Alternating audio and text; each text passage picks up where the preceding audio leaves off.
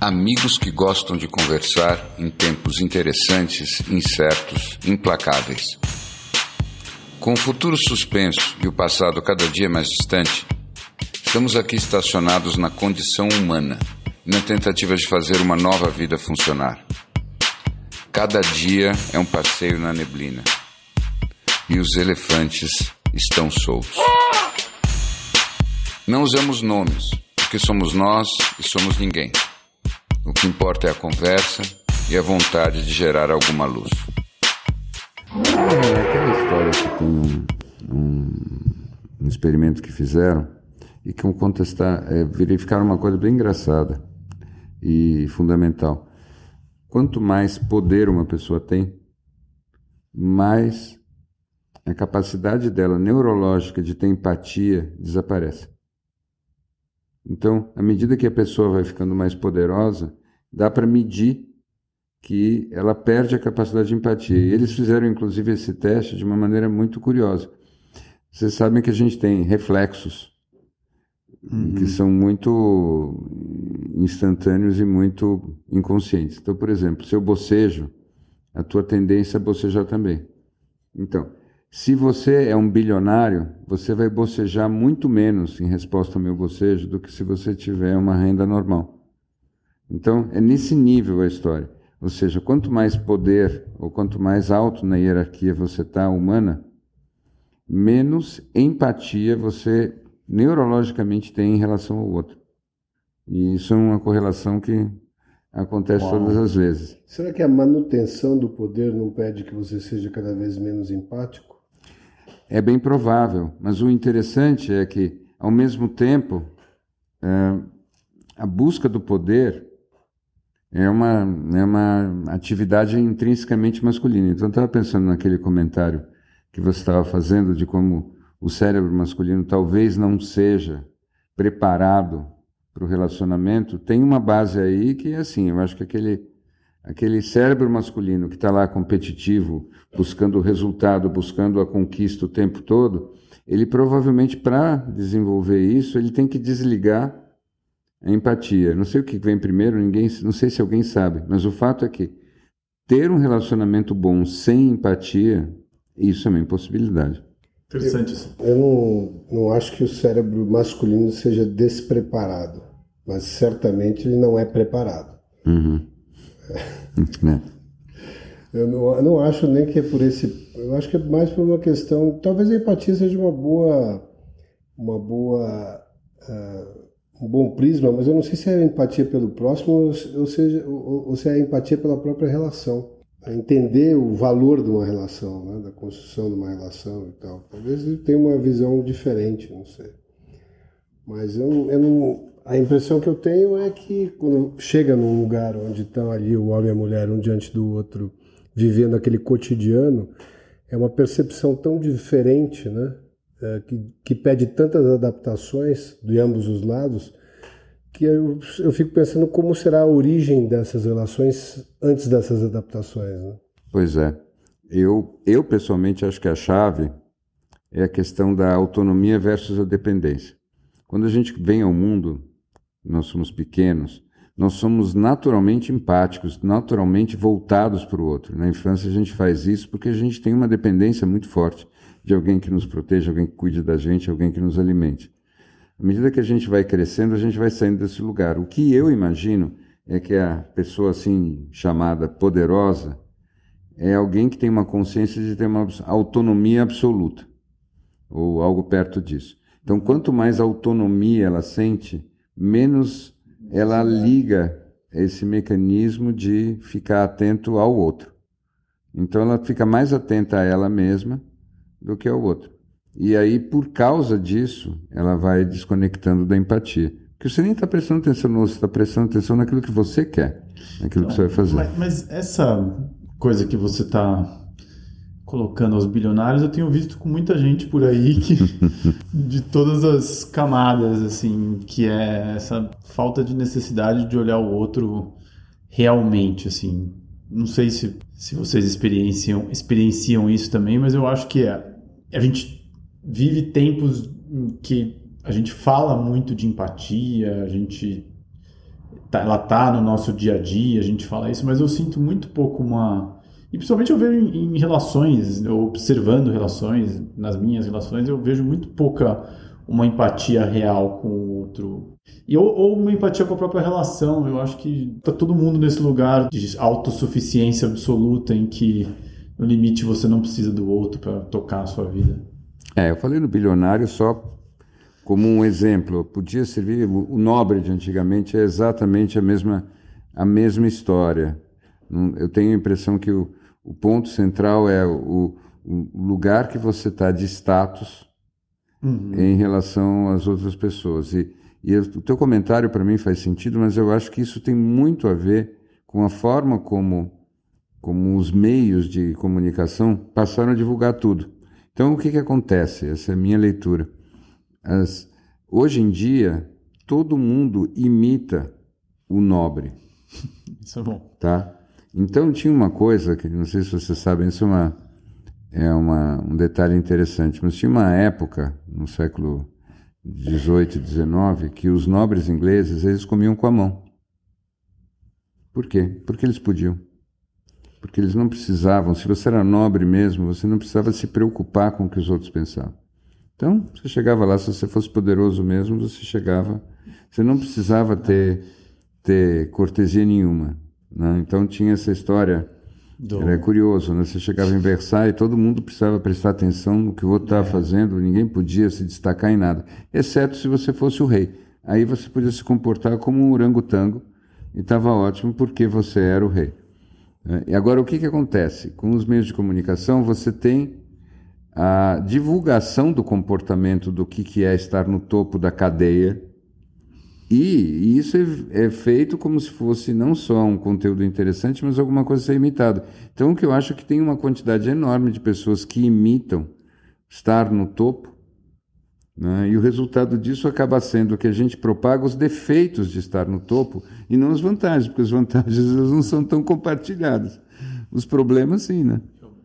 Não poderia concordar mais com isso, inclusive em, em coisas mais sutis, né? Como o quanto a gente mimetiza o comportamento do pessoal do Vale do Silício em todos os sentidos, né? Inclusive é, uso de substâncias complementares, e, é, complementares e, e, outras cositas más, mas é impressionante como eu, eu, acho que você tem muita razão nisso. E, e, no fim, daí acho que tem uma outra conversa que é super interessante que vem com isso, que é essa essa coisa do do tipo A, da pessoa que resolve, da pessoa que do cara que essa essa visão do, do vencedor, que é uma visão um pouco empática, né, no limite.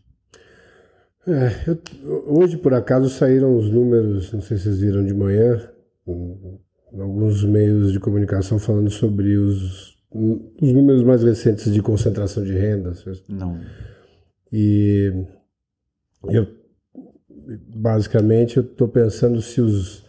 Você estava falando do, do, da época dos dos reis e da nobreza e tal, e eu acho que a gente deve estar muito parecido em termos de distribuição de renda com aquela época. Eu acho que provavelmente não tem muita diferença. E aí eu penso se os bilionários de hoje não são os reis de ontem, a nobreza de ontem. A nobreza nem. São tão poucos os é. bilionários, né? Que hoje é 0,1%, pelo menos do, dos números que eu vi, 0,1% do, do mundo. Do mundo né, que são esses, o, o, não só bilionários, que bilionários parece que tem 520 mil. Então são, uh, enfim, os ultra-bilionários, uhum. que são esses 0,1%, detêm 33% da riqueza mundial. No Brasil, 10% detém 60% da riqueza. Então eu fico pensando se nesse quadro é, o que é esse, esse essa pessoa que as pessoas entendem como líder, que querem emular e tal?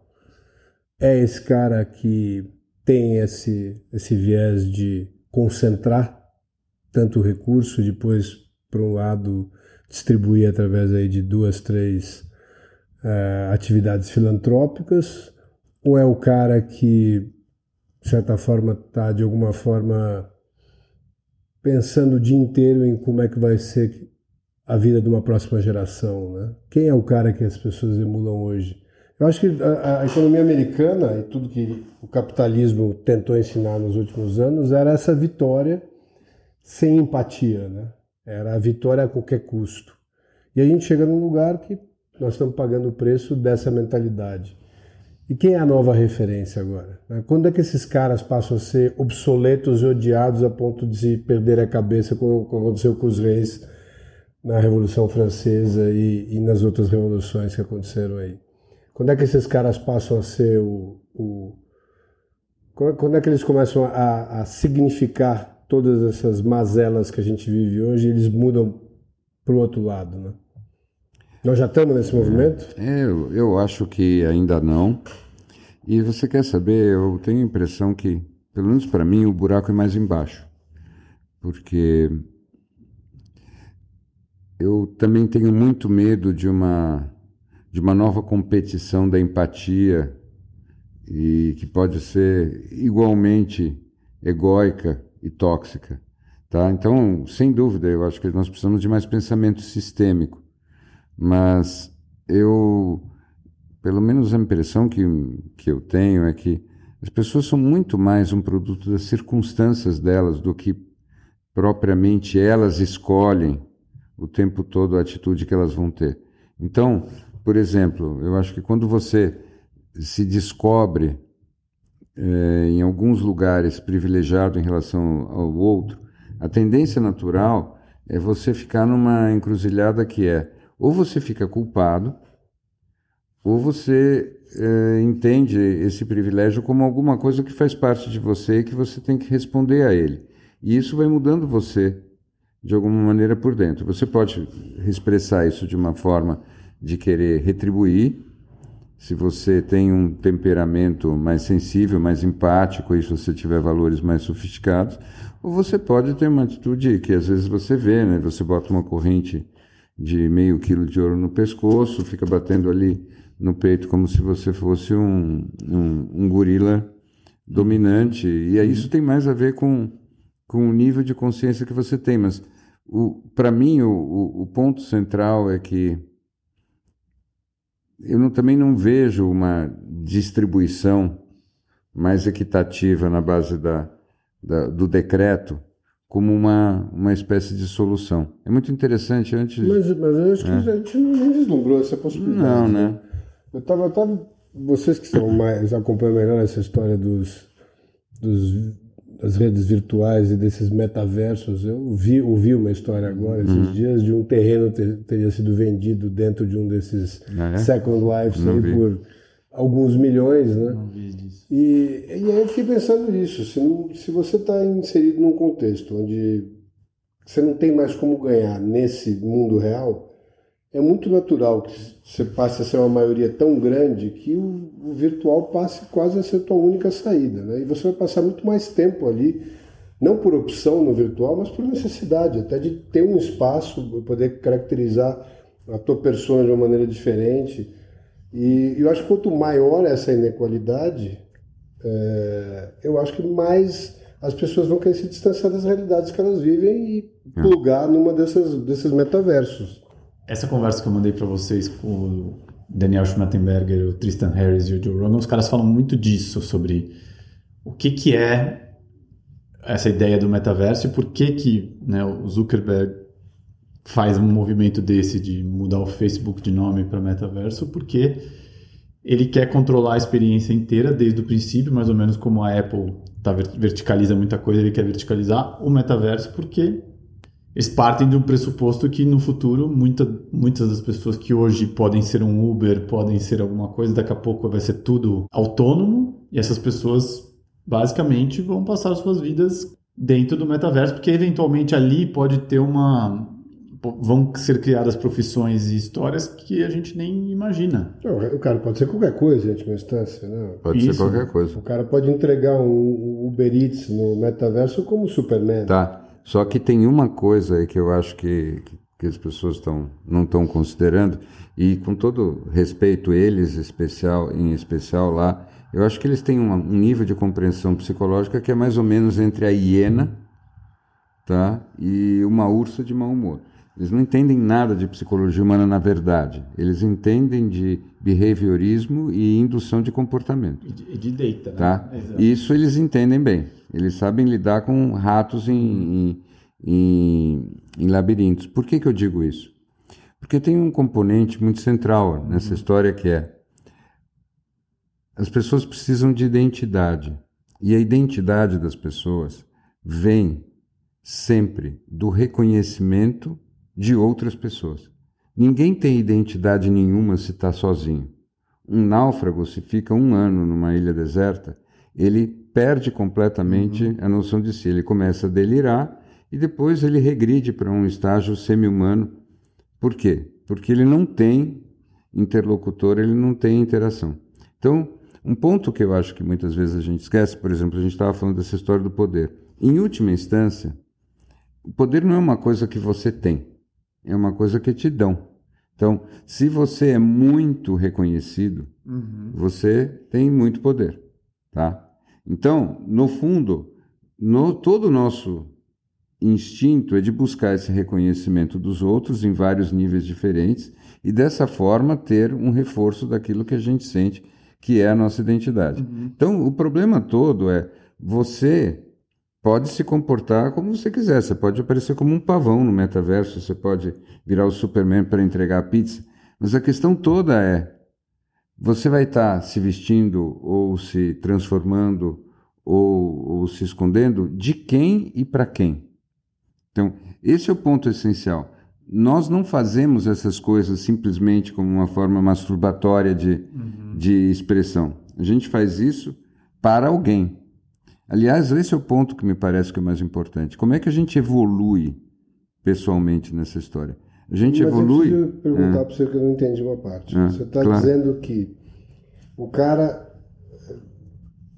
o cara que está ali inserido nesse contexto alternativo virtual, como uma identidade criada como um elefante, por exemplo, uhum. ele ali, ah, embora ele dentro daquele contexto ele tenha um reconhecimento de uma identidade pelos peers que vivem a mesma realidade que ele, aquilo não é suficiente porque a, aquela realidade original dele, dela ele nunca se desprende, é? Não, não é isso que eu quis dizer. O que eu quis dizer é que o essencial da experiência são os peers. Quem não, são os peers? Se o cara estiver inserido nesse, nesse lugar... Não, tudo bem, mas o ponto... O que eu... não é, não é, é, me diz só, me explica ah. uma coisa. É muito diferente de eu chegar num país onde ninguém me conhece e a partir dali criar uma, um novo eu e, e, e enfim, então, e ser é, reconhecido pelos novos amigos que eu acabei de fazer. Então, é, acho que acho que a metáfora, eu, eu sim, sim, ideia. sim. Ah, eu, eu acho eu acho que a metáfora que você fez é, é é muito boa. Eu, nem me ocorreu, mas ela é excelente. Eu acho que é exatamente a mesma coisa. E eu posso dizer que eu já tive a experiência de fazer isso, eu acho que você também. E, como você sabe, essa experiência é bastante underwhelming, ou seja, a gente tem a possibilidade sim de criar uma nova identidade num país novo, mas em geral, o que, que acontece? A gente acessa tão poucas pessoas nesse país novo, na verdade, que não é que essa experiência de nova identidade é uma coisa tão forte assim. O que, que acontece? Se você. E isso também foi o que aconteceu no Second Life, tá? Vocês lembram do Second Life? Eu lembro. Então, o que, que acontecia? O que acontecia era o seguinte: os caras tinham a esperança, quando surgiram com essas primeiras plataformas virtuais, uhum. que, que as pessoas usassem as plataformas virtuais para, de fato, conhecerem um monte de gente. Uhum. E o que acabava acontecendo? As pessoas iam para as plataformas virtuais para interagir com as mesmas pessoas que elas interagiam fora da plataforma virtual. Uhum. Tá? Então, os, os pares com os quais elas interagiam lá eram os mesmos pares que elas interagiam antes. Mas eu acho que tem um, um, um componente que a gente precisa levar em consideração que é significativo, cara, que é a evolução tecnológica desse, desse mercado específico. É. O Second Life era um negócio extremamente primário. Você praticamente entrava lá, você era um Playmobil que andava de um lado para outro, sim. mal mexendo o braço. A gente está imaginando que isso, daqui a 10 anos, seja, uma, seja praticamente eh, quase impossível de se distinguir de uma realidade Sim. É, total. E aí, e aí, nesse contexto, Eu não sei se você passando tanto tempo com a sensação de encontrar novas pessoas num ambiente como esse não seja tão similar a, um, a uma vida comum uh, que a partir dali o cara realmente opte por passar mais tempo e, eu acho. e tem um complemento diferente eu que queria, não tinha. Eu, é, eu um... só acho que vai ser, quando isso acontecer, eu acho que isso vai acontecer, você tem razão, eu só acho que quando isso acontecer, vai ser tão desafiador se relacionar lá dentro quanto, quanto é, é, fora. Quanto é fora. Entendeu? Faz o que eu acho que eles estão tentando vender um, um enhancement que na verdade é completamente ilusório, porque o verdadeiro desafio o verdadeiro desafio que a gente tem psicologicamente é a evolução dos reconhecimentos. Então é assim, quando você tem 15 anos, o interlocutor para quem você joga é um. Quando você tem 25, é outro. E cada vez que você vai evoluindo, as pessoas que te importam, idealmente dentro da tua cabeça, são outras. Isso é que é o importante. Na verdade, quando você fica fascinado pela possibilidade do, do esconderijo, dos desgais, da máscara, da mudança de personagem, isso é a patologia de quem não está conseguindo acessar as pessoas que gostaria de acessar. Então é assim, claro, se você é um cara magrinho que está naquela fase de vida que tudo que você queria era poder acessar cheerleader e a cheerleader é, achar você bacana, é claro que você vai entrar no metaverso e se disfarçar de quarterback. Tá? E uhum. isso é atraente, mas isso é patologia. Eu, entendeu? Eu. Então, o que eu estou querendo te dizer é que eu acho que eles vão parar de concorrer com a Apple, eles vão concorrer com Vegas. É isso que vai acontecer. Então, talvez o que eu não estava vislumbrando do seu ponto, porque a questão de reconhecimento, eu vejo as crianças que já nascem jogando esses jogos online, multiplayers, e eles estão lá e o reconhecimento é porque um é o sniper, o outro é o warlord, o outro é o. O reconhecimento já está lá. E, e com certeza eu vejo, por exemplo, os meus sobrinhos que já jogam os jogos nos eles já jogam jogos com crianças que eles não conhecem desde cedo ali, é uma coisa muito natural para eles e eles toda a pequena identidade deles está ali por quanto eles são bons de jogar aquele joguinho, enfim. Mas o que eu acho interessante talvez do que você esteja falando, como seria uma evolução de personalidade uma vez que você está num metaverso, que é isso que você está falando, né? Como é que você não fica preso a uma eterna... É. Mas se a identidade aí, no caso, vem do em última instância, do feedback que você tem do uhum. outro. Uhum. É, e, e, e, a grande questão sempre é, enfim, como o outro está me vendo, e eu tenho uma, uma forma de desconstruir todas as mazelas que eu tenho em relação à minha aparência e minha personalidade uhum. através de um novo personagem, eu acho que você entra nesse contexto de uma maneira muito diferente e uh, na medida em que eu acho que zera um pouco o jogo fica mais embolado né? e, e, por isso seja mais atrativo. Seria uma redistribuição da, da renda visual né? e de personalidade. Porque você nivela um jogo, cada um cria um personagem ali dentro Sim. e vai ficar quem pilota melhor aquele negócio. Quem pilota melhor talvez não seja o quarterback original, mas seja um cara que se posta como quarterback, porque ele tem talvez uma inteligência diferente. Mas eu estou querendo só tocar nesse Sim. ponto, porque eu acho que é, o que seria, no caso, isso, isso é uma da. Eu vejo muito pelo, pelo crescimento, é, por razões óbvias, claro, na, nos últimos dois anos dos sites de pornografia, hum. é, mas a verdade é que eles vêm já num crescimento estúpido, né? e principalmente entre os jovens uh, que nas nossas épocas brincávamos com as revistas e tal, etc. Mas hoje tem um acesso ilimitado a todo tipo de informação nesse quesito, né? E que vão se desconectando das realidades e tendo mais dificuldade de ter relacionamentos uhum, reais, uhum. porque já passam muito tempo nisso. Uhum. Onde? O que, que eles são ali? Ali, na verdade, você tem um, um, o prazer efêmero, o prazer rápido, né? sem ter ter o desgaste uhum. de estar numa relação. Uhum. uhum. Uhum. E eu acho que isso se traduz muito no que pode acontecer. Mas é exatamente isso é. que eu estou é. querendo dizer. Ou seja, você tem uma, uma situação que serve, na verdade, para tentar compensar você naquilo que é a tua sensação de dificuldade, e ao você ter esse desvio, na verdade, você não enfrenta e amadurece na sua dificuldade. Então é aquela coisa, você cria um disfarce, e se você criar o teu disfarce perfeito, aí que você não evolui mais. E tecnicamente você vira um tecno-narcisista. Tá? Você fica preso o ali. O tecno-narcisista é, é, isso. Então, então, o que eu estou querendo dizer é que isso tudo, sim, é ótimo para o drug dealer. Para a pessoa que claro, consome, não, mas... consome a droga, é só, é só. Então, é Vegas. Então, mas aí eu te pergunto, é.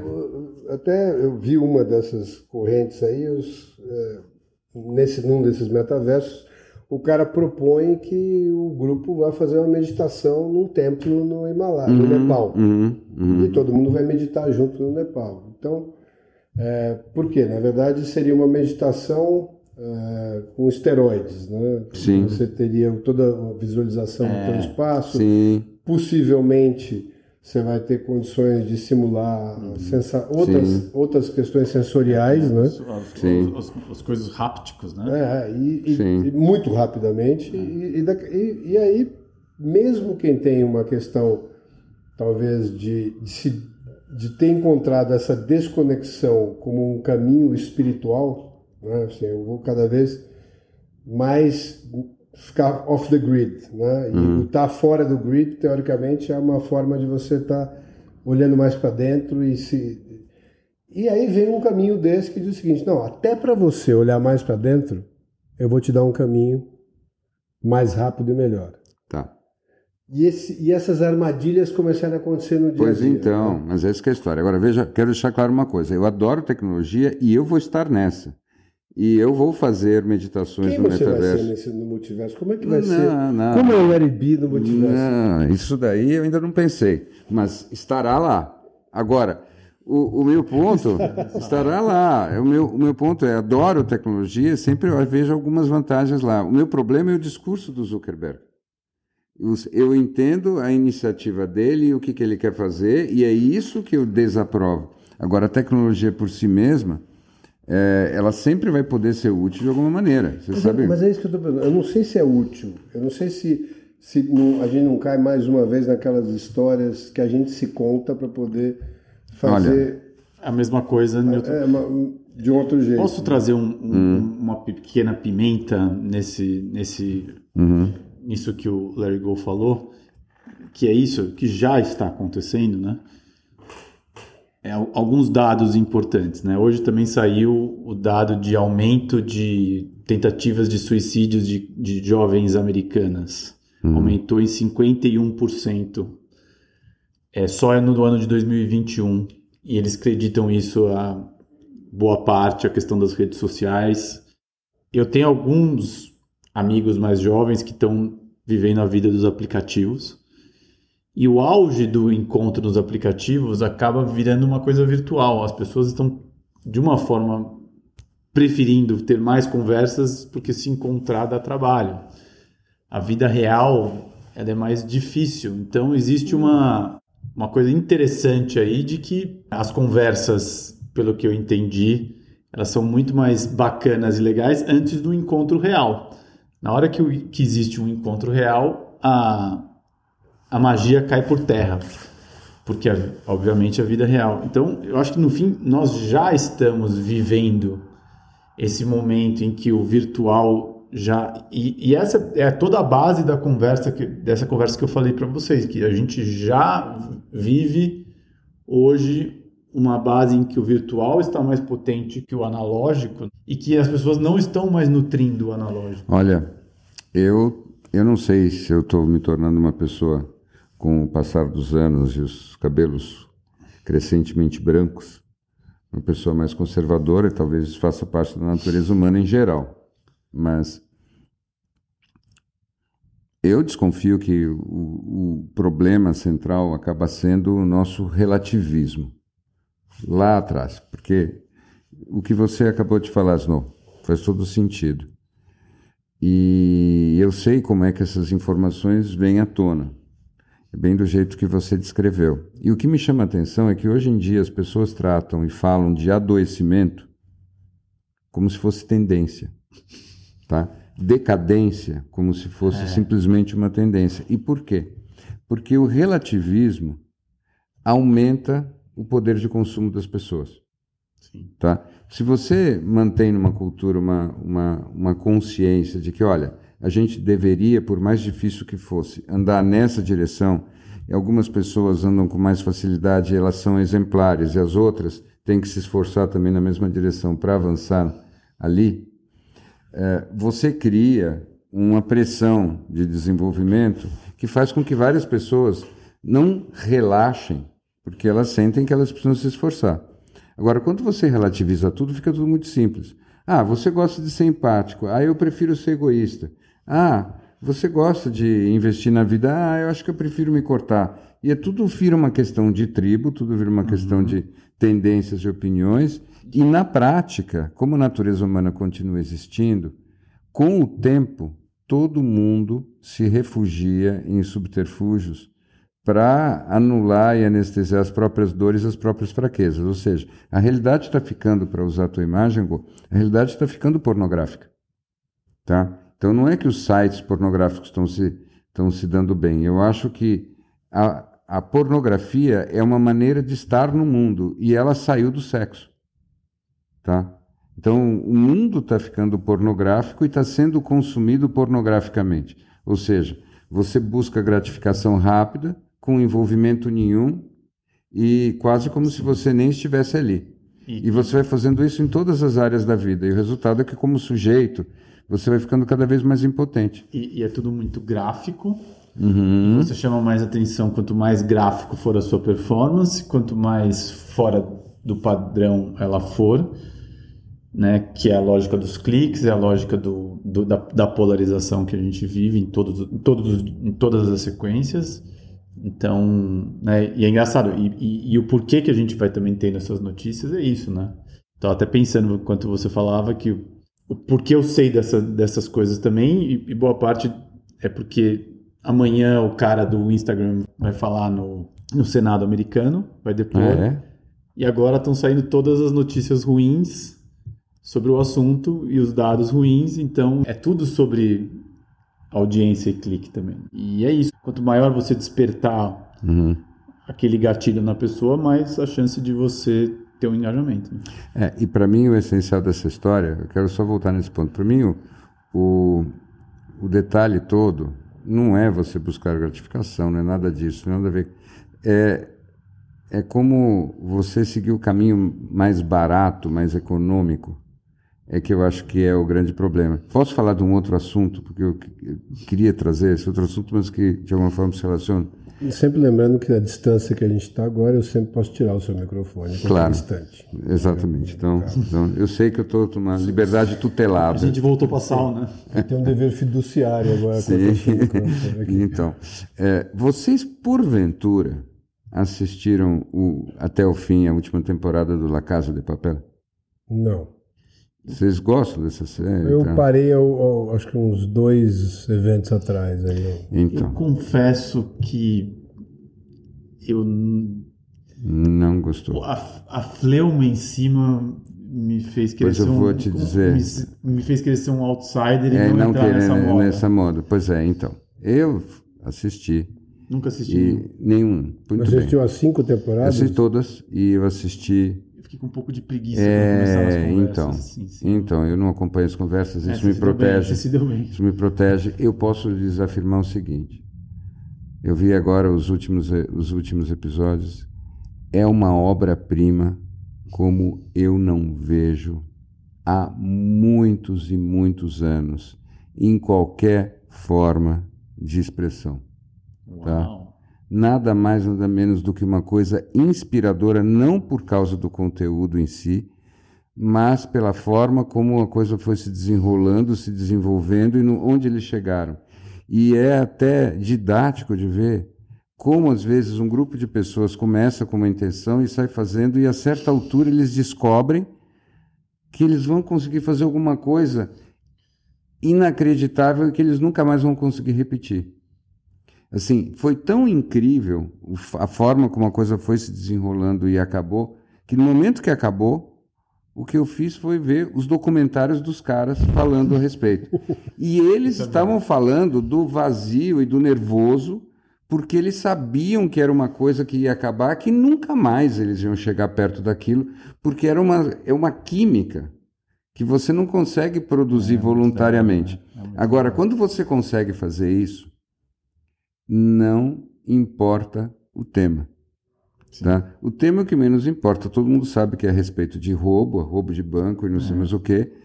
Não importa. Não é sobre isso. É sobre natureza humana, Prometeu roubando o fogo dos deuses, a inteligência, o espírito Mercúrio.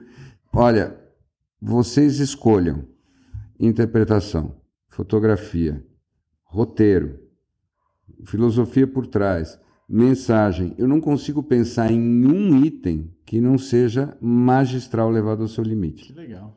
Tá? E aí é isso que eu acho. É, é sobre ladrões e isso não é pornográfico. Tá? Uhum. Simplesmente é um jeito de olhar e fazer as coisas que aí não importa muito o que, que você está fazendo, você pode até fazer uma coisa que começou como um entretenimento uhum. despretensioso, e você vai, vai, vai, vai, vai. Vai chegando no state of the Você art, vai né? chegando num, num state of the art que te eleva para um nível que você não estava antes. Então não é que você é. faz o seu melhor. Aquilo que você está fazendo te né? catapulta né? para um outro lugar. Tem alguns casos, né? Breaking Bad foi assim. Com, é. É...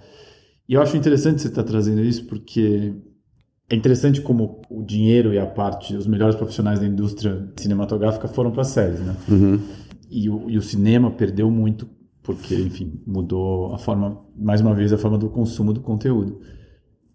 E eu tenho assistido muitas séries americanas. E é legal você falar da Casa de Papel, que é uma série espanhola que traz um olhar espanhol.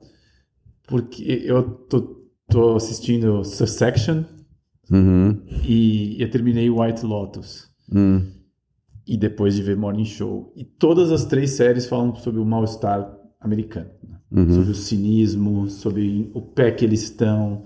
Isso é muito bom, é muito bem feito, mas é um soco no estômago atrás de um soco no é, mas, estômago. É, mas eu vou te dizer, cara, tem momentos, por exemplo, na Casa de Papel, que também tem socos no estômago, tem violência, tem tudo. Eu fico pensando o quanto também a gente não. Voltando ao começo da nossa conversa, quanto a gente não importa também esse mal-estar. Mas então, o que eu acho é que é assim: quando você está preocupado demais com o marketing e com o público-alvo e tudo mais, etc., etc., isso, por definição, te mediocriza.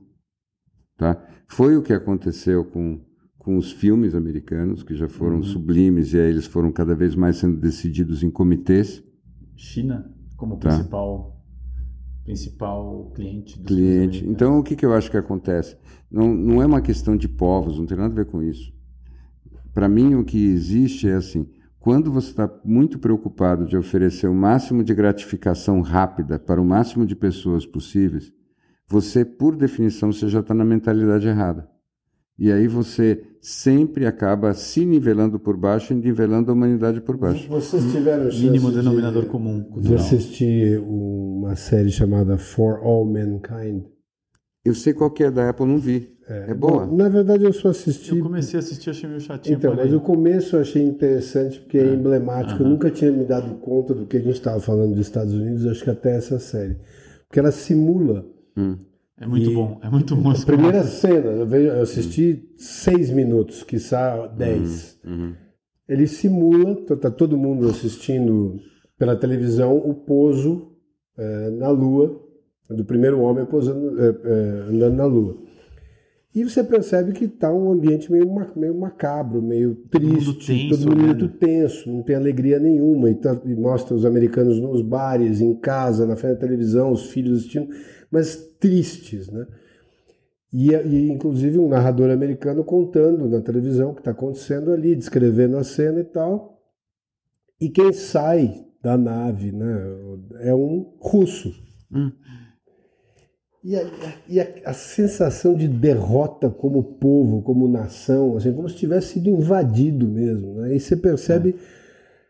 talvez ali fica, tivesse ficado mais óbvio para mim, não tinha ficado até aquele momento o nível de competitividade que tem aquela sociedade. Uhum, né? Uhum, e como é. é difícil você estar inserido naquele contexto de tanta pressão do seu peer, do seu vizinho, do cara que está a, a 10 mil quilômetros dali, Sim. que pode estar tá chegando pra, na, na, sua frente na Lua. O que, que significa aquilo, né? Uhum. Na tua vida, no teu cotidiano, né? Que, uhum.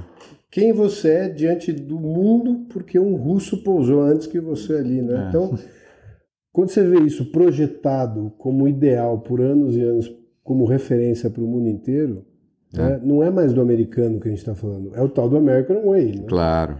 E esse American Way não está nos Estados Unidos. Né? Não. Ele está em todos os tá lugares, todos os lugares. inclusive na Espanha. Inclusive na Espanha. Que provavelmente, se não fosse para o Hollywood, não teria nem ideia de fazer um seriado com essa qualidade. Claro. E nem teria o dinheiro da Netflix para financiar. Exatamente. É. Exatamente. Precisou do americano para financiar, mas é muito em cima disso. Né? De um jeito ou de outro, o American Way já está nisso tudo, claro. né? inclusive na Rússia. Claro, não, não, sem sombra de dúvida. Eu não, não, não acho que. É, aliás, eu, eu me arriscaria a dizer que provavelmente os, os maiores americanos hoje não moram mais nos Estados Unidos, devem estar em algum, algum, algum outro país até. Porque o que eu acho que aconteceu? Eu acho que essa cultura se espalhou, tá? E lá eles estão começando a ficar cansados de um monte de coisa.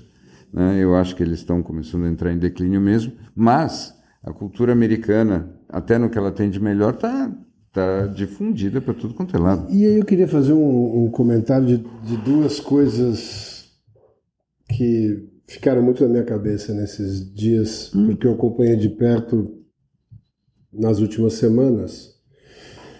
Uh, a gente sempre teve aquela, aquela, vamos dizer, a ideia de que uh, o dinheiro, de certa forma, pode ser alguma coisa que te aprisione ou que, em última instância, pode ser mais maléfico do que benéfico, dependendo da quantidade e forma e aquela coisa uhum. toda e tal. E, e, a gente vê muitas das histórias de quem ganhou muito dinheiro, loteria e tal, você uhum. vai ver a vida do cara um ano depois. E... Aí eu tive a oportunidade de, de, dentro de um microcosmos, assistir um processo que durou aí praticamente do meio da pandemia até dias hum. recentes, uh, de um grupo que teve próximo, eu tive a chance de observar, uh, de como foi a mudança da vida deles em função de, de volumes muito significativos. significativos de dinheiro. De aumento de renda? Ou, não, não só de aumento de renda, mas acho que são, são volumes que realmente mudam de patamar. Mudam de patamar. Então, Pessoas que enriqueceram foi, foi, muito rápido é, nesse ano. Foi um experimento psicológico muito interessante, porque eu tive chance de observar de perto três grupos, que acho que eram pelo menos umas seis famílias, no caso, né, que eu conhecia antes desse movimento e, e fui acompanhando durante e estou vendo um pouco do que está agora, né? E posso falar desse tema porque é um tema que eu discuti hoje com as famílias, inclusive. Uhum. É, e, e, perceber que tantas dessas famílias, pelo menos a maioria das que eu conheci muito bem, eram famílias extremamente coesas, tinham um amor e um respeito um pelo outro gigantesco. E, e, e vou te dizer o seguinte: a transformação não foi com o evento do, do dinheiro, mas com a expectativa. O evento ele só sedimentou o que já vinha se construindo. E claro, não vou dizer que sempre acontece isso, mas muito mais do que o dinheiro é quem você precisa se tornar a partir de um dinheiro que você possa vir a ter. Hum, que isso, isso, é muito bom. Que é muito mais interessante do que porque o dinheiro ele é uma energia que, uhum. que é, é, virtual, né? Uhum. Então, assim, a partir do momento que eu por que, que eu tenho que ser diferente? E aí eu estou usando o dinheiro como uma referência, mas pode ser qualquer outra coisa. Pode uhum. ser o sucesso, pode ser um cargo, no, um cargo, novo, pode ser poder, pode uhum. ser o que for. Mas o que eu tenho que me transformar para me adaptar a, ao meu peer, né? ao, ao meu par, que uhum. tem a mesma coisa que eu. Então eu não sou mais eu com o dinheiro, ou eu com o poder, ou eu com a saúde, seja o que uhum. for. Eu sou o eu que preciso ser diferente porque os uhum. meus pares que têm as mesmas características financeiras têm isso. Isso. E como é, é praticamente uma jaula Né? Como é uhum. é difícil sair dessa dinâmica. Eu assisti a dor, como é difícil, como é, é um processo. Conta anedotas pra gente, assim, conta, assim, seja mais descritivo. Eu, eu percebi o seguinte, sem sombra de dúvida, um medo que não existia antes, que é o medo uhum. de perder. Uhum. Mas, você não tinha nada disso antes, você estava ótimo. Agora você tem, você acorda preocupado, dorme preocupado, porque você sente que aquilo vai sair da luz da sua frente, alguém vai vir atacar, roubar, tirar, uhum. enfim, ou golpe, quem está se aproximando você já não sabe mais a razão, enfim. Mas estou usando um exemplo, podia ser qualquer outra coisa, eu assisti esse é, mais de perto. E então a primeira coisa é esse medo, né? um uhum. medo uhum. novo. Uhum. Um, segundo, uma desconfiança, claro, mas. Uh, e, e depois uma ansiedade muito grande de não ter, uh, não saber como usufruir das novas realidades. Então você percebe que as pessoas começam a montar o que era antes uma coisa extremamente agradável, que era fazer um churrasco para seis pessoas ouvindo um, hum, tem mais ou menos significado. Um pagode, cantar todo mundo junto, tocar é. um violão sim, junto, sim. que eu, esse especial eu já vi acontecer. Vamos ter que fazer isso aqui. Não, não, pô, não, vamos fazer um churrasco agora. Tem que, vamos ter que, tem que um fechar um lugar. Barbecue, trazer um cara para fazer o um churrasco. O trazer cara, uma banda para tocar. E assim vai. Mas eu, tô, eu, eu, penso quanto disso é a história do American Way, um pouco na nossa vida, no nosso sangue, né? E, e nunca fazer a pergunta o que eu preciso e o que eu quero. É que é muito, talvez seja mais a quem eu sou, talvez seja uma é, é, é um pouco mais é, longe. É. Mas ela pode começar com o seguinte: você acorda e fala assim, o que realmente eu preciso? Porque no final das contas você você passa o seu dia e fala o que, que realmente daqui eu fiz porque atende a uma necessidade íntima minha do que eu realmente é, sinto falta, né? Pois aí que tá. Para mim, isso que você contou é um exemplo daquilo que eu comecei a conversa hoje falando. Assim, o que você descreveu são pessoas que mudaram os interlocutores, mudaram o outro que serve de reconhecimento. As pessoas trocaram de identidade. E na medida em que elas trocam de identidade, elas estão agora no desafio de será que eu vou ter o reconhecimento dessas novas pessoas? E isso é toda a dor. Mas tem um lugar ainda pior no meio desse caminho. que é eu acho que uma, um grupo em especial, se perguntando das anedotas, tinha uma tradicional festa de Natal que iam 100 pessoas. Uhum. Era uma das festas uhum. de Natal mais legais. Uhum. E esse ano a festa de Natal vai ter 20. Por que não pode? Porque não, não, não existe mais. Primeiro, é, tem uma desconstrução familiar grande, claro. tem um é. disparate entre amigos. Pois é, próximos. pois é porque então o reconhecimento não é mais daquelas pessoas e isso daí é imaginário. Assim, mas veja. Esse é meu ponto, ele, tudo é, isso é imaginário. Mas é sempre assim, porque a identidade tua é sempre um jogo de espelhamento com alguém que você tem na cabeça, não uma pessoa que você tem concretamente. Por isso que é tão interessante, você começou a história falando do poder, você assistia as dinâmicas que tem filmadas das crianças jogando mon, é, é, Monopoly, Monopoly que é, o Banco Imobiliário. Banco Imobiliário. E como a criança, e eles só mostram os filmes de, um, de dois jogando, né? não mais do que dois, você vê como durante o processo quem está ganhando vai se transformando. É. Completamente. Completamente. Acho que a gente já falou disso aqui Você uma falou vez. uma vez, né? falou. É.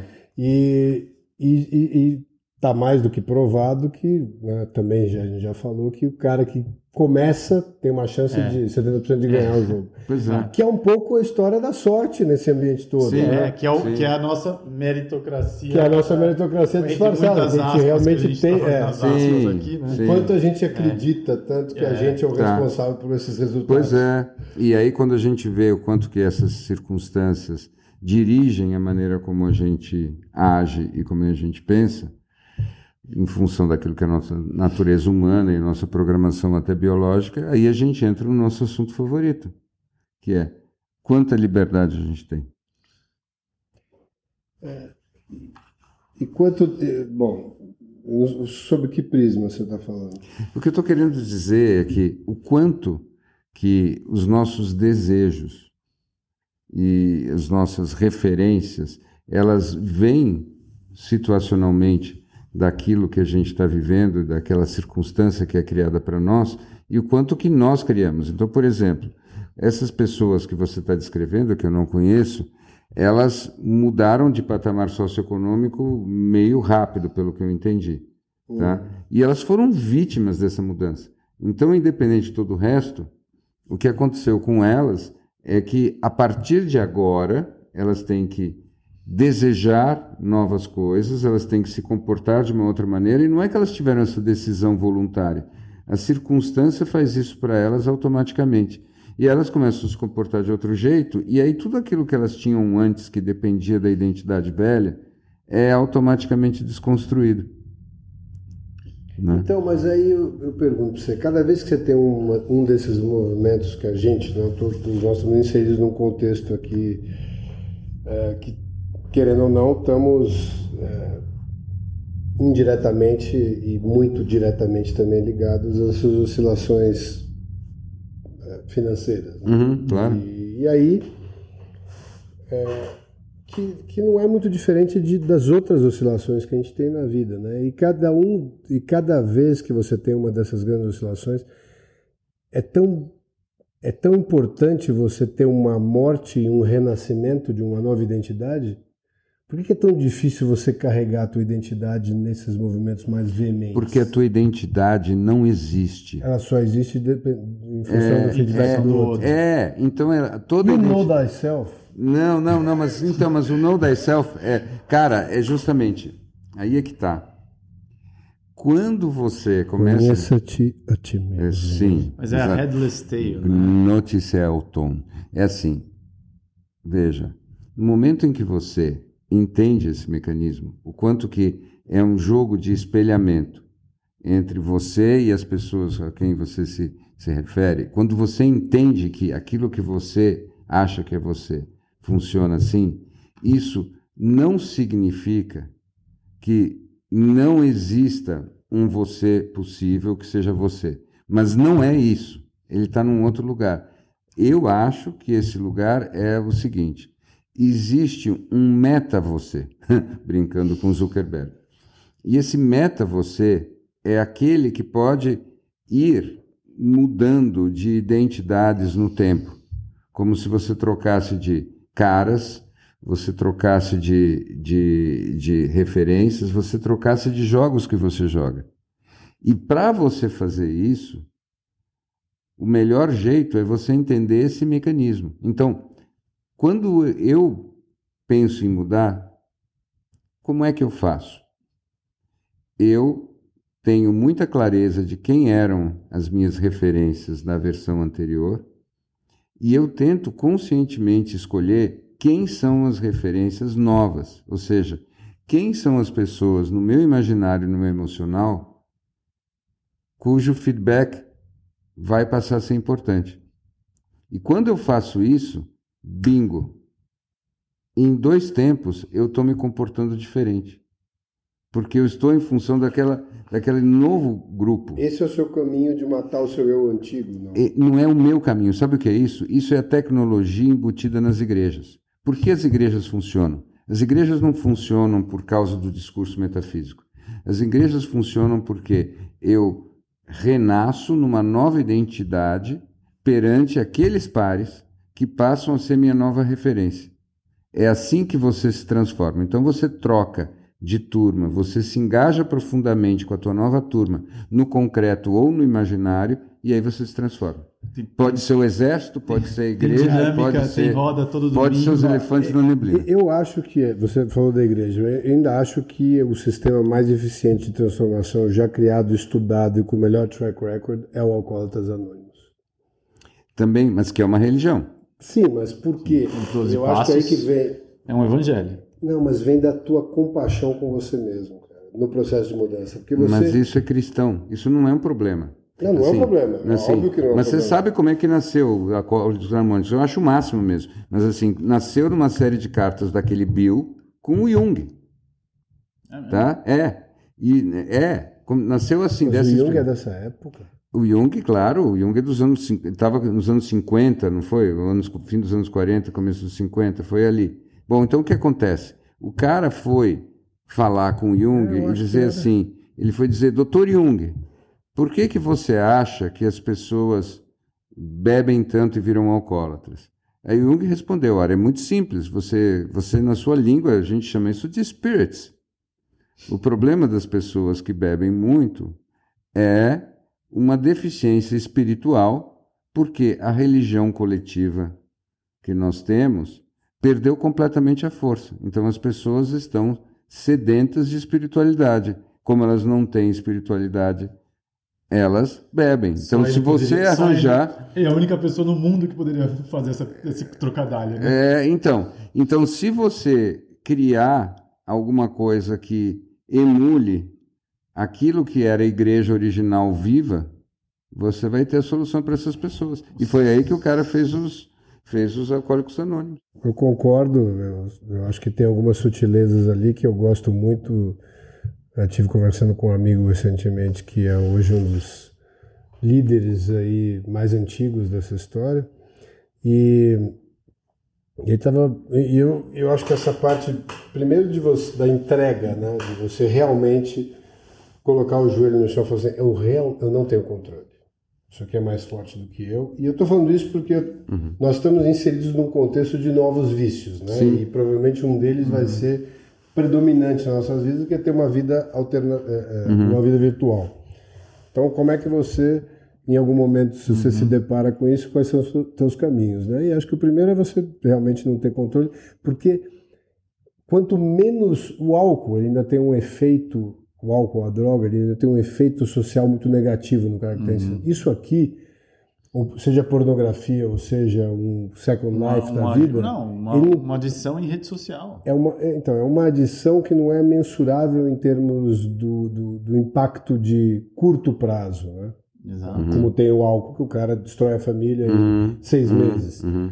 É muito mais difícil você mensurar. E não quer dizer que seja menos nocivo. Como é que você se depara numa situação dessa? Você está inserido num contexto que todo mundo praticamente está junto com você, dando legitimidade para um processo, é como se todo mundo ficasse anos 20 de novo. Né? Todo Exato. mundo bêbado junto, porque o bêbado é o novo formato. Pois é. Uhum. E, então, isso aqui, será que esse é o novo spirit? Olha, eu, vou, eu, vou, eu vou dizer o seguinte para você. Primeiro, eu quero voltar numa coisa. Você chega no Alcoólicos Anônimos e a tua, porta, a, tua porta de entrada é você admitir que você não tem controle sobre a compulsão. Você sozinho. Agora, por que, que os Alcoólicos Anônimos funcionam? É que eu ia chegar nesse ponto. Por? Por causa do grupo. E o grupo que diz o seguinte: se você cair, faz parte do processo, Mas a gente- volta aqui, você é, É a acolhido, gente, sim. que era a nossa ideia quando a gente começou os egóicos É anônimos. Os egóicos anônimos. Mas, mas isso aqui é os egóicos anônimos. É, Não, literalmente agora, anônimos. Anônimos. Eu queria só aproveitar. É, e, e egóicos. É, iguais. Mas eu só queria completar, completar uma coisa. Quanto que isso é exatamente o que eu estava dizendo. O que eu estava dizendo é que cada vez que você quer mudar, você precisa entender o seguinte: você sozinho não tem o poder de mudar. Mas se você cria para você, num sentido concreto ou imaginário, uma nova comunidade que demanda de você essa nova identidade, porque a, a comunidade dos alcoólicos anônimos demanda do novo membro a identidade da sobriedade. Então, ali dentro desse contexto, você cria uma identidade nova, porque assim, eu adoro aquela pessoa. Se eu beber, eu vou decepcioná-la. Então eu não bebo. Eu não é que eu não bebo por mim. Isso. Eu não bebo porque é, eu, eu- quando, quando eu imagino o olhar de decepção dela ao me ver beber, aí eu não bebo. E tem Então, pertencimento e tem sentido, é né? Porque claro. você é o que você vai fazer pela próxima pessoa que está chegando. né? É, então essa história da, da autoestima é, é meio que uma miragem. E as pessoas hoje em dia estão estão vindo com essa história de autoestima de novo, porque tem essa mentalidade, é bom para o consumo. Né? Então você pensar que é tudo about me, me, me, me, me, me, me, me, né? Esse mimimi todo, isso daí ajuda as pessoas munidas de um cartão de crédito a, a consumirem tudo muito mais. Elas, os únicos forma de se sentirem sujeitos é gastarem o mais rápido possível todo o seu parco salário. Agora, no fundo, as pessoas não nascem assim. Elas nascem em função dessas relações o tempo todo. E aí é que eu digo: você quer evoluir? Escolhe novas referências. Então, antigamente, é, o que você fazia era dizer: What would Jesus do? Né? Agora, você pode escolher qualquer um nesse papel. Assim, quem que você quer que seja referência para você? Quem é aquela pessoa de quem você quer o reconhecimento? Quem você, no teu imaginário, você quer impressionar? E assim você evolui. Quando você evolui as suas referências. Desde que hum. quem é essa pessoa de alguma forma importa também, né? Que pensando se você começar a projetar essas pessoas que, que hoje comandam o Brasil será um processo evolutivo ou não pode ser para os dois os dois casos mas assim quando você encontra como é que eu acho que é o caminho mais saudável assim falando em, falando em geral para qualquer um eh, eu acho que a gente precisa recuperar e cultivar melhor essa preciosidade que é o sentimento de admiração uhum. então assim quando você encontra referências de pessoas que te despertam um sentimento de admiração ou de elevação se você começa a, a trazer para você essas pessoas como referências e você começa a se relacionar, ainda que no imaginário com elas, você começa a mudar. Bom, gente, eu preciso eu, dizer eu, que eu, terapia é isso, né? Mas eu teria uma. Um, acho que um pequeno adendo a fazer essa. Por favor. Eu não sei se eu emularia as pessoas, mas eu acho que muito mais algumas características das pessoas, né? porque senão você cai sempre naquela história da mensagem, você destrui a mensagem por conta do mensageiro. O que, que eu estou querendo dizer hum. com isso? É, o humano encarnado, por mais que seja uma referência maravilhosa, ele tem as suas falhas e as falhas claro. naturalmente vão emergir. E muitas vezes você deixa de, de seguir boas condutas em função de pequenas falhas que que são muito mais resultantes das suas projeções em relação a quem você claro. está emulando do que verdadeiramente o que a pessoa se uhum, prontifica uhum, a ser. Uhum. Não que não, eu né? concordo total com você. Então concordo. eu vejo, eu não tenho muito quando eu quero fazer as minhas mudanças, pelo menos seguindo essa linha, eu procuro emular as características de cada um que eu é. acho mais pertinente. Obrigado. Mais... Eu acho que o que você falou é o que eu queria dizer. Você precisou o que eu disse. Na verdade, eu quero até me corrigir aqui. Eu não acho que ninguém tem que ser entendido como uma uhum. pessoa completa a você emular. Com exceção de você, Lerebi. Hum, você me completa. o que eu quero dizer é que quando você imagina. Uma coisa é você estar tá falando de uma pessoa com quem você se relaciona. Sim. Mas quando você está falando de uma pessoa imaginária, você, na verdade, não imagina a pessoa completamente. Sim. Você pega uma característica dela que é a que te impacta e você, na verdade, se relaciona com aquela característica em forma humana. Então, aquilo você pode admirar. Por isso, os filmes, é. as séries, os mitos. Isso. É, é como o nosso imaginário funciona e como a nossa identidade funciona. Mas é muito interessante isso, porque você estava falando essa coisa da admiração. Eu estava falando com uns amigos esses dias que estavam relatando um encontro que, ele, que eles tiveram com pessoas admiráveis. Hum. Nossa, mas como é legal, né? Ter uma conversa. Eu achei tão interessante, porque era tão. Era, eles estavam quase como, falando como se tivessem é, descoberto algo muito novo que era uma conversa inspiradora. Uhum. Daí eu parei para refletir o quanto a maior parte das pessoas hoje não tem mais conversas inspiradoras, né? Mas não é só isso. Eu acho que a grande tristeza é que eu sou de um tempo que a gente crescia com, com uma diretriz meu jovem, tente ser admirável. Tente ser admirável. Procure. Né? Vá atrás dos exemplos e procure você também ser tão admirável quanto as pessoas admiráveis que você encontrar pelo caminho. E hoje em dia isso parece tão completamente perdido. De novo, eu acho que porque é ruim para os negócios, né? que, que as pessoas, quando encontram alguma experiência admirável, uma pessoa admirável, elas ficam meio impactadas. Meu Deus, nossa, é.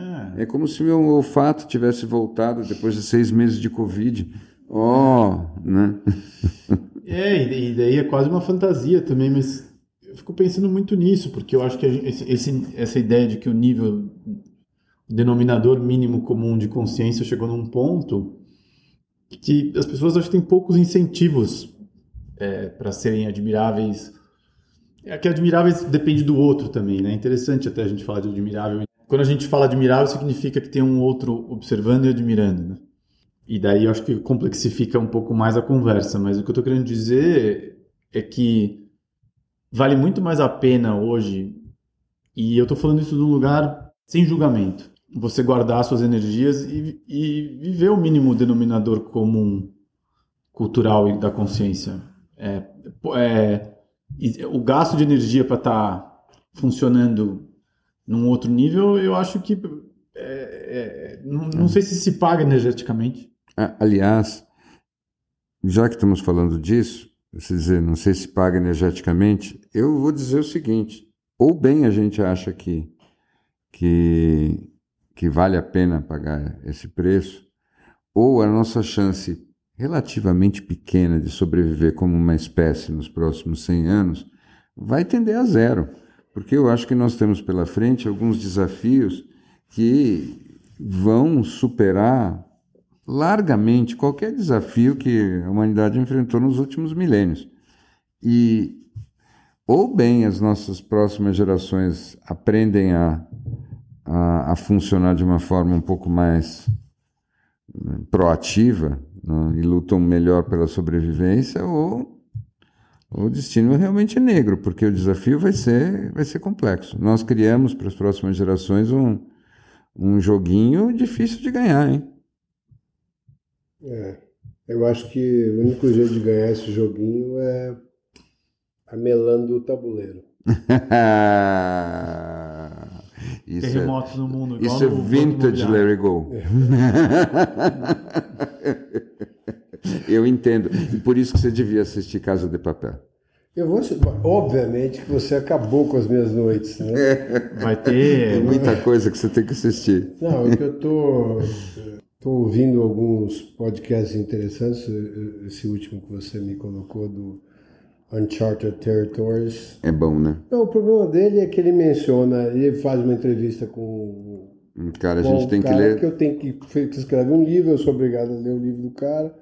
E aí o cara menciona outras coisas e eu vivo, fico nessa pois é, roda de ramos. É que, que essa consigo... turma é a turma que a gente tem que escolher estar junto, porque os caras são muito bons.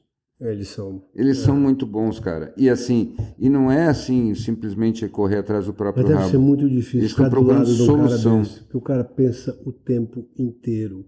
O nível de atividade mental de um cara desse, porque o nível de detalhe que ele chega nas quando ele realmente se interessa por um tema, ele ele hum. deve ter um background de pesquisador e tal. Não é. é só ele, mas hoje em dia você tem realmente tirando algumas pessoas superficiais como eu, a maioria dos outros vai na, na, no, no, detalhe para explicar uhum. qualquer tema, né? vai se aprofundar muito.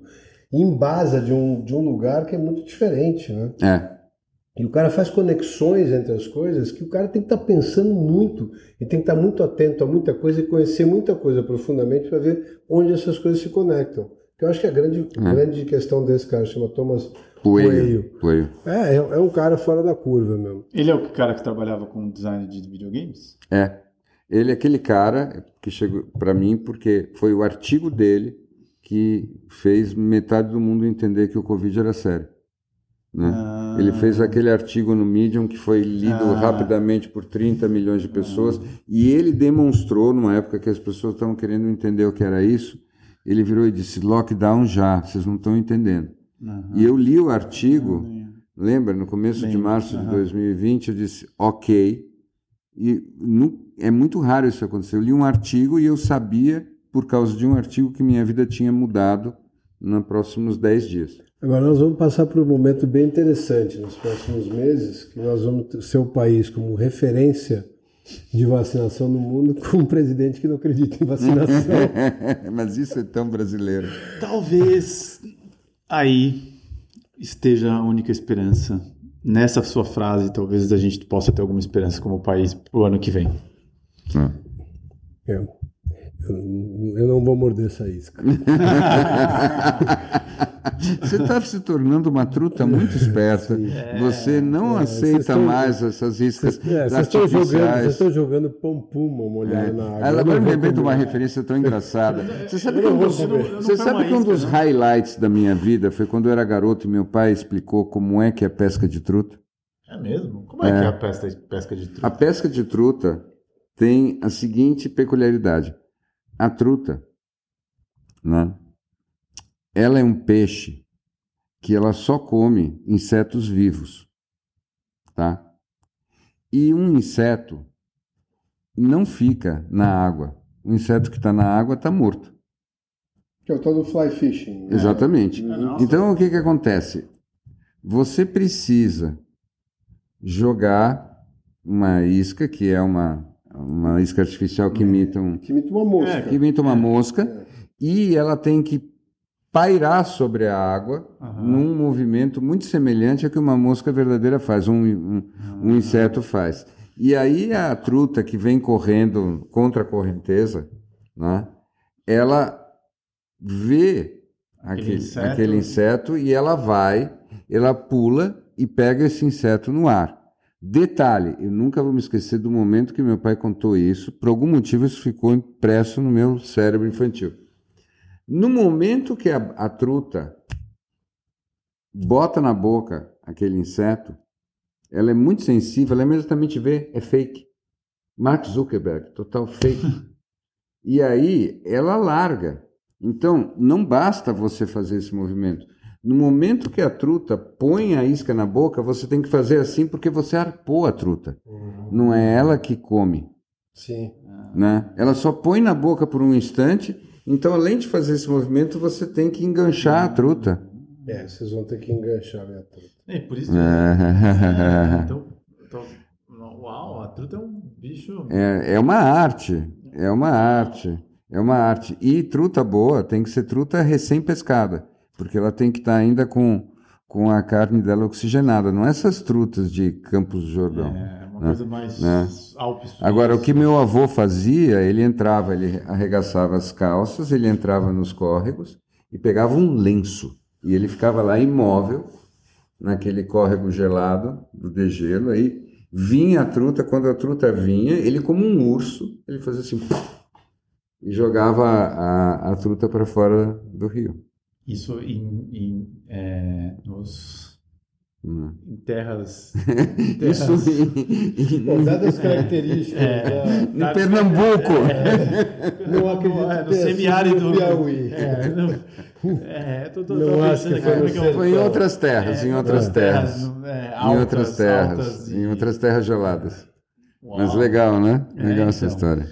Tudo isso para a gente saber que a gente não nenhuma dessas técnicas foi desenvolvidas por nós para conseguir trazer o, o- Não largou a morder essa isca. É, esses temas Essa são trutinha, moscas, essa trutinha é difícil. esses temas são mos- moscas Ele mortas. passou por duas.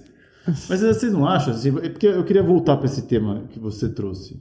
Ele é um, um besouro, Brasil, né? Que, assim, É uma jabuticaba. Uma jabuticaba, exato. assim. É interessante ver como o mundo está pequeno. Você está dizendo que você está assistindo Succession. Você chegou naquele episódio em que ela fala, a filha fala numa reunião que ela está muito preocupada com a decadência americana, que ela está preocupada que nós nos tornemos um a kind of Mussolinian Brazilian shithole. Eu ouvi isso ontem, mas o, o Brazilian. Falei, o que que ela falou aqui? Ah, foi ontem justamente. Foi que ontem, ele- ela justamente. falou Brazilian. Brazilian. Ponto interessante é que ele agora está virando um exemplo de alguma coisa no mundo e ele virou um, ele está virando um meme. E, e sim, é, é impressionante como pelo oposto, figuras como esta atraem por simplificar o nível de complexidade do que a gente está vivendo. Para mim o fascinante dessa Tudo história é o quanto desenrola que, de uma forma muito mais acidental hum, e a gente conta depois histórias que simplificam as coisas e criam laços de sentido que se a gente acredita demais nessas narrativas a gente acaba desenvolvendo uma compreensão da vida que é muito ingênua Sim. né? E esse que é o negócio. E aí a gente esquece o essencial, que essa experiência toda de vida, ela é sempre um desafio para você entender como é que você funciona. E aí a gente volta para o conhece-te a ti mesmo. Porque nesses processos todos extremamente complexos, porque o mundo é extremamente complexo, porque a história é completamente opaca, você só tem a esperança é de se entender um pouco melhor. Uhum. Na medida em que você vai testando reações diferentes uhum. às coisas que acontecem. E você vai entendendo melhor como é que são as explicações que você se dá. Algumas, uhum. provavelmente todas, não são verdadeiras, mas quais são indispensáveis para que a vida seja viável, saudável ou, no mínimo, suportável para você. Porque existem coisas que nós precisamos saber, temos que acreditar, temos que sentir, para que a vida faça sentido para nós. Por exemplo, não é possível se apaixonar sem uma noção de futuro. Isso é uma coisa que eu constato no meu trabalho o tempo todo. Não existe paixão sem futuro. Então isso é uma coisa fascinante. Então fica aquele negócio de vamos ver o presente, vamos ver o presente, vamos ver o presente. É, é assustador como a gente se torna gradativamente inexpressivo se a gente consegue. Todo patos depende de uma expectativa de futuro. E você não acha que a gente está num lugar tão confuso de enxergar as decisões que a gente precisa tomar para encontrar esse futuro, que eu estou vendo o um momento que a gente vai começar a usar Siri como oráculo. Ah, eu acho que você tem toda a razão. Mas não vai toda demorar razão, muito. Toda razão, é.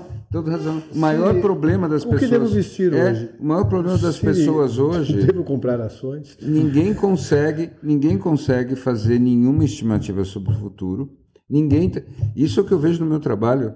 Mas... Assim, o problema hoje não é que as pessoas ficam falando, nossa, as pessoas estão mais loucas, as pessoas estão mais isso. Não, as pessoas são o que elas sempre foram, só que elas estão sem nenhuma visão de futuro. E sem nenhuma visão de futuro, você não consegue fazer planos. E fazer planos é essencial para o metabolismo humano como vitamina D. Né? Você uhum. precisa poder fazer planos para ficar equilibrado. Sem fazer planos, você não consegue se mobilizar direito, você não se apaixona, você não, não investe a longo prazo, não você não se, você se mobiliza eu, eu muito menos gente, e aí você começa a ficar muito frágil. A gente teve um incremento da percepção de variáveis. Sim. Eu não vou dizer nem que as variáveis não estavam sempre ali, mas acho Sim. que a gente vive um momento de, dessa percepção. E, e eu, eu percebo muito isso em mim, no meu dia a dia, essa que eu já disse aqui antes, essa fadiga de decisão, porque uhum. é, o que era antes talvez um caminho relativamente conhecido, pelo menos a gente tinha uma idealização de um caminho a se seguir, né? Até para comunicar um filho, por exemplo, uhum. o filho vai te pedir uma opinião hoje, uhum. devo fazer tal coisa, você tinha uma referência, uhum. olha, estuda isso, você pode ter uma profissão, você vai fazer tal coisa e tal.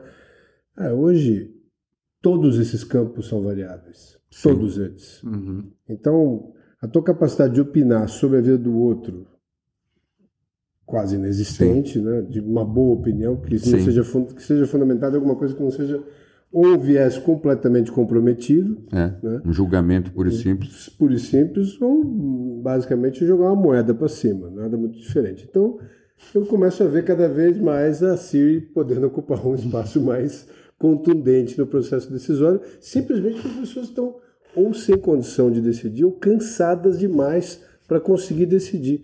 É quase como se eu tivesse que usar um processo contra-intuitivo. Eu vou, vou tomar essa decisão, logo é o oposto que eu tenho que fazer. É. Porque ela já vem tão obviamente contaminada que a chance realmente dela ser a melhor das decisões é muito pequena. É, é interessante você dizer isso, porque eu eu nem acredito que exista decisão certa. Existem processos bons de decisão, hum. tá? O que é uma outra hum. coisa, completamente processual, hum. né?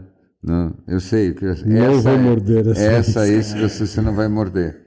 Agora. Não é o resultado de cada é, decisão, é, sim. É, é processo que... sistêmico final. Estou ouvindo um eco? não. Finalmente? É, não.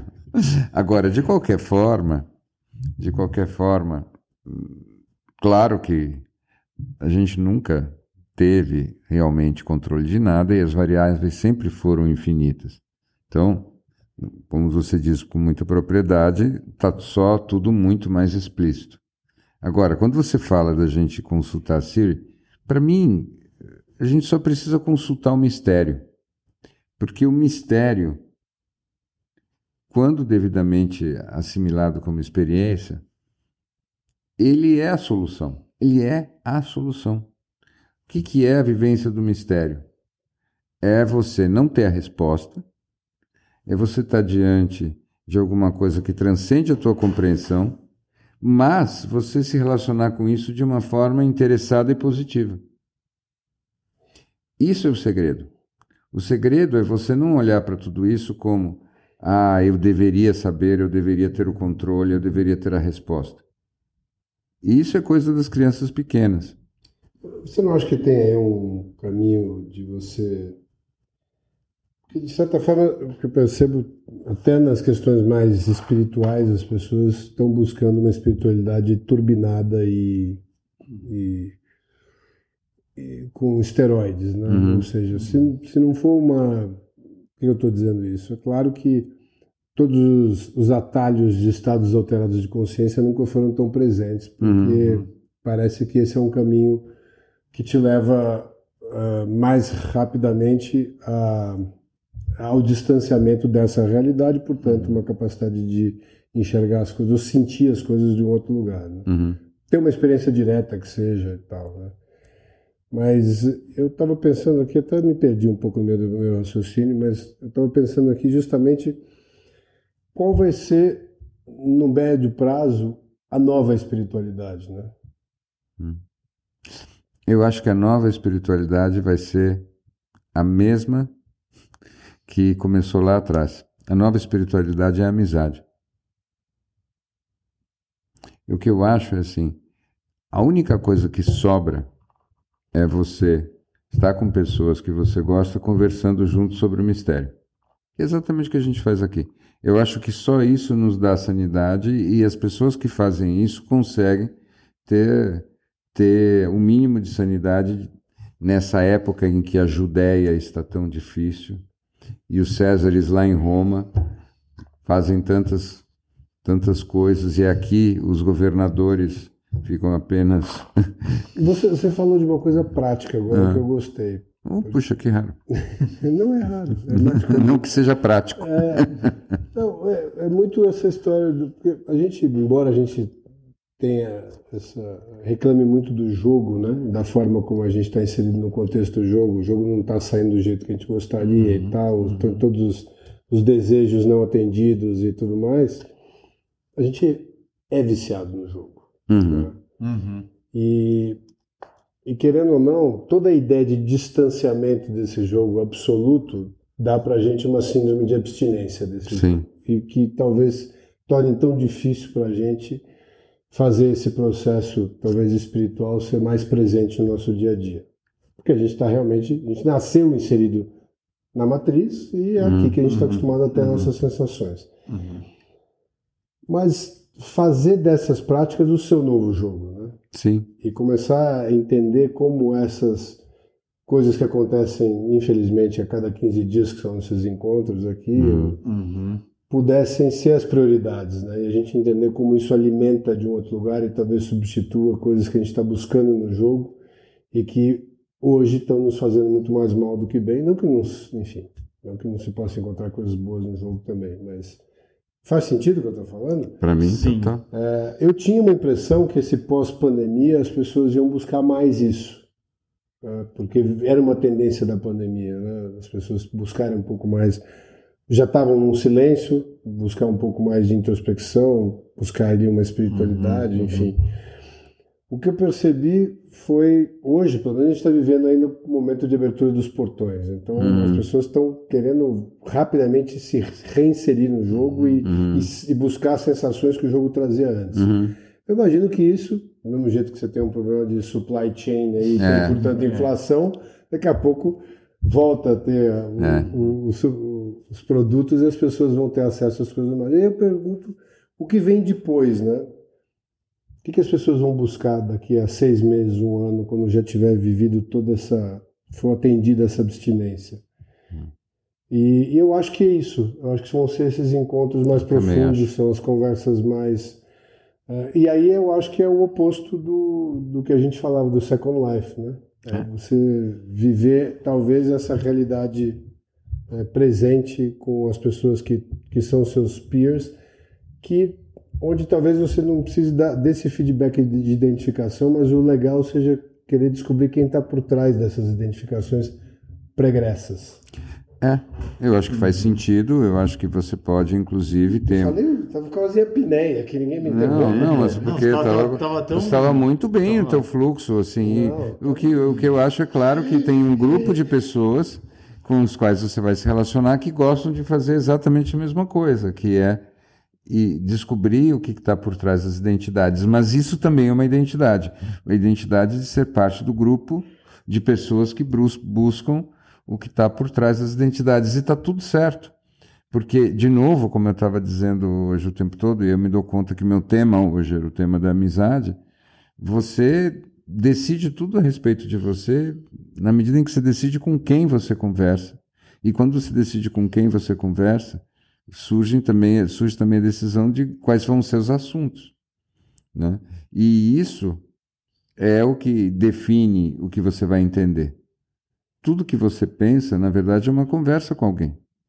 Essa história de ser com você mesmo, uma coisa que me angustia é como as pessoas ficam dizendo assim: agora eu estou chegando no nirvana de não me importar com a opinião dos outros. Essa fantasia de não se importar com a opinião de ninguém é, na verdade, alguma coisa que leva ao avesso. Uhum. E você fica completamente vulnerável à, à opinião de qualquer um. Então, ninguém é imune. ninguém é imune à opinião dos outros. Então, escolhe quem são aqueles a cuja opinião você não será imune mesmo. Escolhe a quem você será vulnerável e você vai escolher quem você vai ter intimidade e você vai escolher também quem você quer ser nesse intervalo de tempo. E posso fazer mais um. Hum. Uma coisa que eu andei pensando muito ao longo desse ano, por mil motivos, o quanto também a amizade é uma das, mais, das formas mais puras de amor, né? Sim, é mais livre, pelo menos. Porque você consegue escolher de fato e a troca está num outro lugar muito diferente do que a gente chama. É... eu não estou conseguindo colocar em palavras aqui, mas o quanto Tu quer desenhar? eu acho. Para os ouvintes. eu, tô, eu, tô, eu, tô, eu, tô, eu, vou fazer, eu vou fazer um desenho. Eu vou pegar o flip chart ali que eu estou tentando, estou vendo várias coisas. Mas o ponto principal é, é, é, é polêmico o meu ponto. É que eu acho que no, no, no fim, o futuro das relações Inclusive as amorosas é a amizade. Não, mas você não acha que era polêmica, não? Eu acho que você estava tentando colocar em palavras uma coisa que para você é um sentimento muito claro. E eu acho que é a respeito de um sentimento, e não é um sentimento qualquer. Quando nós paramos para pensar sobre tudo que a gente tem experimentado e falado, inclusive, a respeito do mundo hoje, não resta dúvida de que esse é o ingrediente que mais tem feito falta. Uhum. A gente tem ouvido falar de tudo isso uhum. que acontece, mas esse ingrediente é o ingrediente que, se eu tivesse que eleger, é o que eu elegeria. Então, sabe que todo, toda a nossa conversa, todo o nosso pensamento hoje seja em nome disso, por um mundo mais amigo. Sabe? É... por um mundo mais amigo. Um mundo mais amigo, né? É isso que falta, pô. Ah, eu vou dizer para você que eu ainda acho que toda. Por trás da felicidade está o desenvolvimento do seu próprio algoritmo e as métricas que você vai usar para enxergar onde você está. Porque. Uhum. Tem. Eu acho que é. É, é o externo, cara. Uhum. Ele vai ser o que você quiser que ele seja. É, é o que o teu imaginário decidir. Mas, é. mas você acha que tem livre-arbítrio?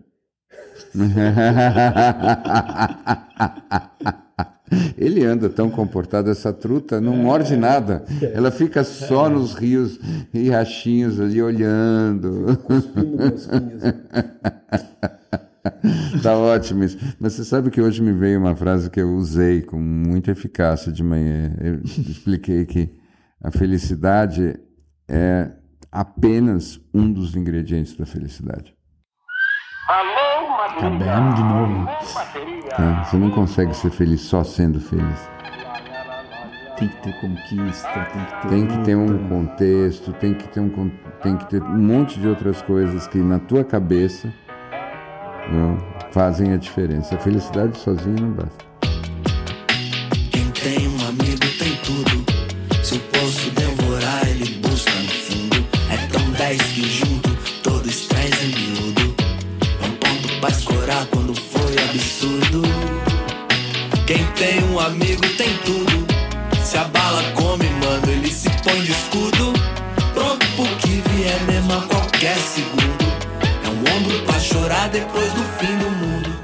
Ser mano igual Gil e Caetano nesse mundo louco é pra poucos. Tanto sufoco estar voltando. É tipo rococó barroco em que Aleijadinho era rei. É presente dos deuses. Vimos quantas vezes, como em catequeses. Logo perguntei pra Oxalá e pra Nossa Senhora: Em que altura você mora agora? Um dia lhe visitarei. Ser mano igual Gil e Caetano Nesse mundo louco é pra poucos Tanto sufoco insano encontrei Voltar pra esse plano e vamos estar voltando. É tipo um rococó barroco Em que Aleijadinho era rei. É, presente dos deuses Rimos tantas vezes. Como em catequese logo perguntei Pra Oxalá e pra Nossa Senhora Em que altura você mora. Agora um dia lhe visitarei. Tantas idas e vindas, cantam histórias lindas. Samba que toca ainda, camba desde cabinda. Classe Aruanda brinda, água e moringa. Sabe um bamba no fim da campa, no colo da Dinda e volta como